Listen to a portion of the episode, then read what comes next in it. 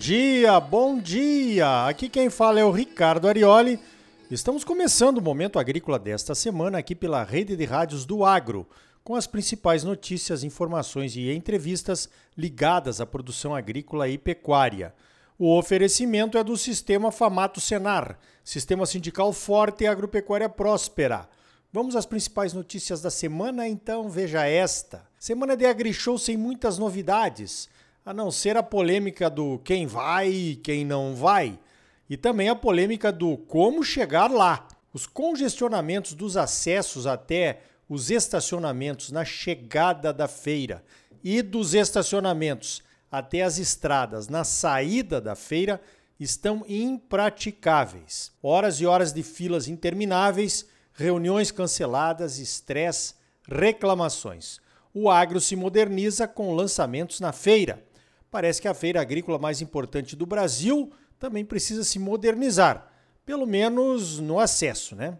Apesar da mini crise da ausência do ministro e da falta de novidades na questão das verbas suplementares para Finames e Moderfrotas, as empresas de máquinas e equipamentos agrícolas se organizam para trazer novas opções de financiamento para os produtores.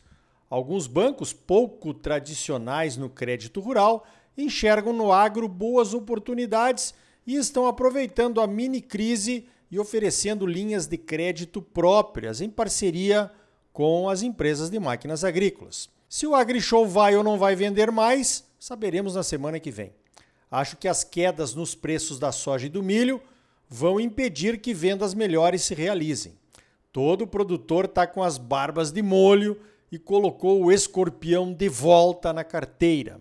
Sobre a safra de milho, também conhecida como segunda safra, que começa a ser colhida nos próximos dias, é inegável que virá com números acima das expectativas iniciais. As chuvas durante todo o mês de abril e até agora, no comecinho de maio, nos estados do Centro-Oeste vão garantindo boas produtividades. Ruim para os preços? No curto prazo, sim. Alguma novidade? Nenhuma. Preço caindo em época de colheita é fato histórico e bem conhecido. Mas então queremos o quê? Safra recorde e preços altos? Isso parece que não nos pertence mais.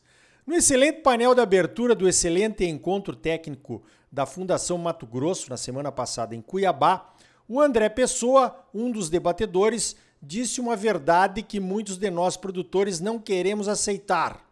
O sucesso da boa comercialização está nas decisões baseadas em margens de lucro. E o produtor esquece essa lição básica e quer acertar o maior preço. E aí? Aí acontece o que estamos vivenciando agora: preços em queda e grandes estoques ainda na mão dos produtores sem vender. Agora tá fácil de ver, né? Depois que a oportunidade passou, que a maioria que não vendeu aparentemente errou. Parece que ficamos inebriados e inertes quando muitos analistas de plantão ficam falando que a tendência dos preços é de alta e ficamos esperando sempre por um preço maior amanhã. Se focássemos na margem, teríamos acertado. No longo prazo, sempre dá certo focar nas margens. Custo de produção mais X% de margem. Margem garantida, venda realizada. Será o meu lema nas próximas safras ou pelo menos até a próxima tendência de alta no mercado. Afinal, o produtor tem memória curta e eu ainda sou produtor. Falando em safra e preços em queda, a safra de cana já começou no centro-oeste. Começou mais devagar por conta das chuvas de abril, mas as usinas já estão rodando e colocando mais etanol no mercado. Os analistas do setor dizem que os preços do etanol já caíram para as indústrias mas os postos de combustíveis ainda não refletem nas bombas essa queda. A explicação seria que estão tentando empatar o jogo depois que pagaram mais caro pelo etanol durante a entre-safra ou até março deste ano. Tá vendo? Não é para todo mundo que os preços caem quando as colheitas começam. O consumidor é sempre o último a se beneficiar. Agora, quando os preços sobem, todo mundo reajusta rapidinho, né? Parece que se esquecem do estoque velho que foi comprado a preços menores. Nessa situação, aí sim o consumidor é o primeiro, o primeiro a pagar mais caro, mas os últimos serão os primeiros, né? Já dizia a Bíblia. Veja esta que saiu na DTN. O número de propriedades e área agrícola dos Estados Unidos está diminuindo. Entre 2021 e 2022, o Serviço de Extensão Rural do USDA, o Departamento de Agricultura dos Estados Unidos, mostrou que o número de propriedades diminuiu em 9.350 unidades e chegou em 2 milhões 2.700 propriedades. Dessas, 50,8% tiveram menos de 10 mil dólares em vendas no ano. A área total em terras agrícolas em 2022 foi estimada em 893,4 milhões de acres, ou 369 milhões de hectares. Houve uma queda de quase 2 milhões de acres, ou 785 mil hectares. O relatório mostra que 41,2% de todas as terras agrícolas nos Estados Unidos tiveram vendas de 500 mil dólares ou mais. O tamanho médio das fazendas em 2022 foi de 446 acres, ou 184 hectares. O tamanho médio não sofreu alterações, mas a queda do número de propriedades e da área agricultável é preocupante, segundo a matéria mostra um pouquinho também da concentração de áreas que também acontece lá nos Estados Unidos. Os estados que mais perderam propriedades foram o Texas, o Michigan, Kansas, Califórnia, Kentucky, Nebraska e Novo México. Veja esta: o ministro italiano da Indústria, o Adolfo Urso, convocou uma reunião de crise por conta do aumento dos preços das massas, o alimento favorito lá da Itália os preços das massas na Itália subiram mais que o dobro da inflação. O aumento foi de 17,5% em relação a março do ano passado. E olha que os preços do trigo caíram, mas não é possível. O governo vai discutir o aumento das massas através de um órgão fiscalizador da inflação, que será nomeado na semana que vem, dia 11 de maio, com representantes de autoridades das associações comerciais e dos consumidores. Olha, essa reunião eu queria assistir. Italiano discutindo quem é o responsável pelo aumento do preço das massas. Acho que vai dar para ouvir em toda a Europa. Tirem as crianças da sala e no blasfemar, como dizia a minha avó Irene Arioli. Alimentos, energia e combustíveis têm sido o vetor da inflação em toda a Europa. Pandemia e guerra na Ucrânia são os principais argumentos. É justo, mas que tem gente se beneficiando, é certo que sim. Falando em inflação por conta da guerra, a Aniela Carrara, que é pesquisadora de macroeconomia do CPEA, o Centro de Estudos Avançados em Economia Aplicada, usou dados do FMI para analisar os impactos nos preços ao longo do conflito e mostra que os preços dos principais vetores da inflação, por conta do conflito, os alimentos, os produtos agrícolas e o petróleo, já voltaram aos níveis pré-pandemia, ou seja, não estariam mais causando inflação. O único produto que ainda não voltou ao normal ou aos preços de antes da pandemia são os fertilizantes.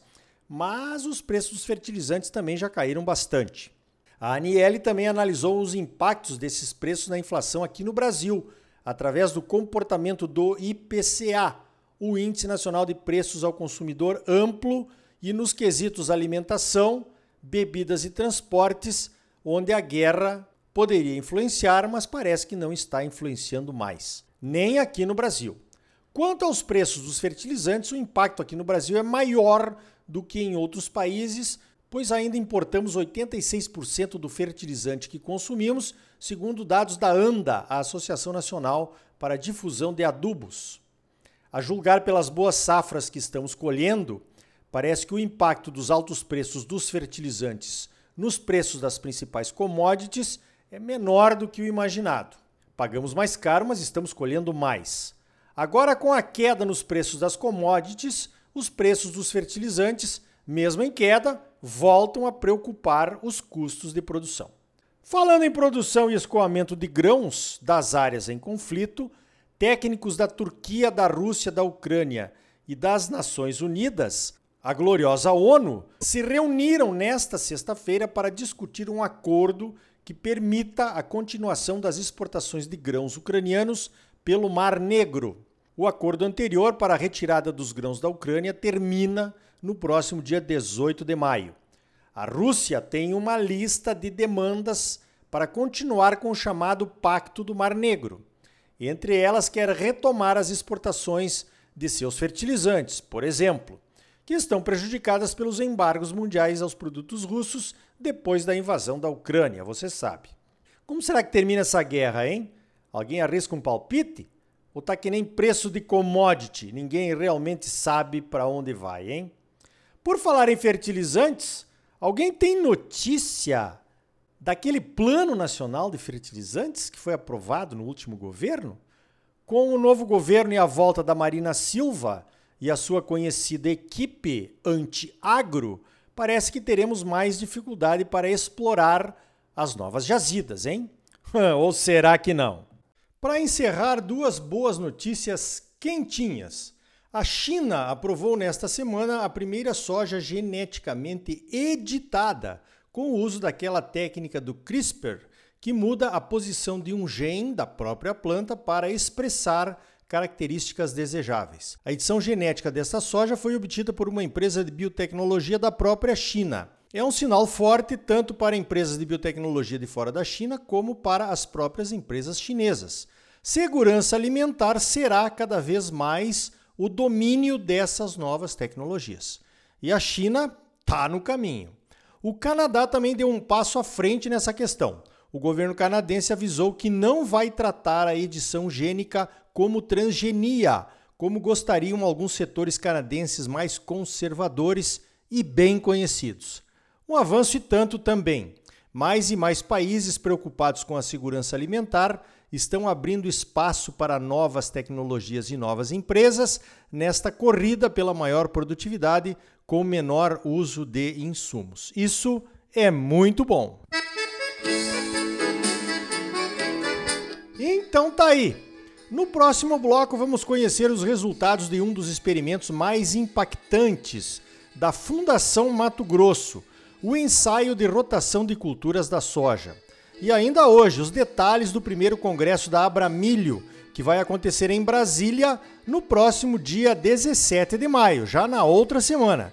E também os temores das propostas de reforma tributária que tramitam no Congresso. E aí, tá bom ou não tá? É claro que tá bom, você só merece o melhor. Então não saia daí, voltamos em seguida com mais momento agrícola para você, num oferecimento do Sistema Famato Senar. O agro é a força do Brasil. Sistema sindical forte e agropecuária próspera. Participe do seu sindicato rural. Voltamos já com mais momento agrícola para você.